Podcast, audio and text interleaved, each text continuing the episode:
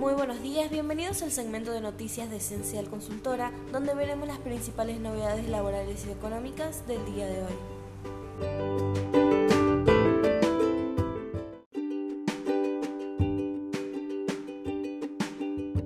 Resolución General 5097, AFIP, Armonización de los Sistemas Previsionales.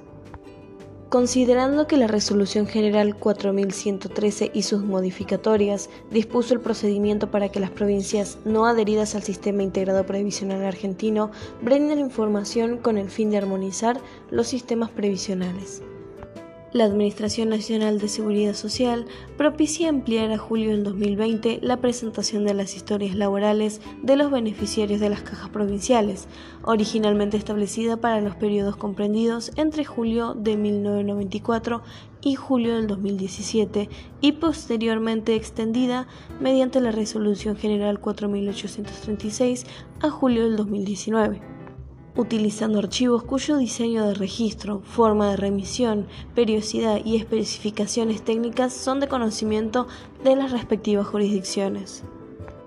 Según lo establecido en el decreto 894 del 27 de julio del 2016, resulta competencia de esta Administración Federal facilitar a las jurisdicciones provinciales los instrumentos informáticos y técnicos necesarios que las habiliten a suministrar la información requerida.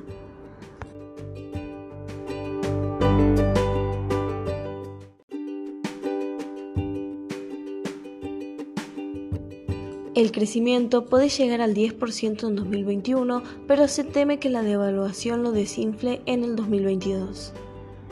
La actividad económica cerrará este año con un salto entre el 9 y el 10%, una previsión que supera el 8% presupuestado y que no se trata de cálculos optimistas, sino del escenario que ya validan economistas y empresarios.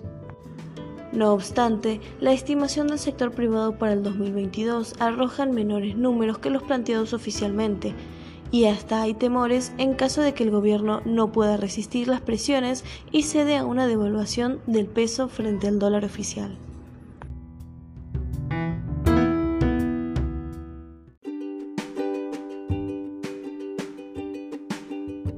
Nuevo bono de ANSES confirmado. Informan las fechas de pago retroactivo de noviembre.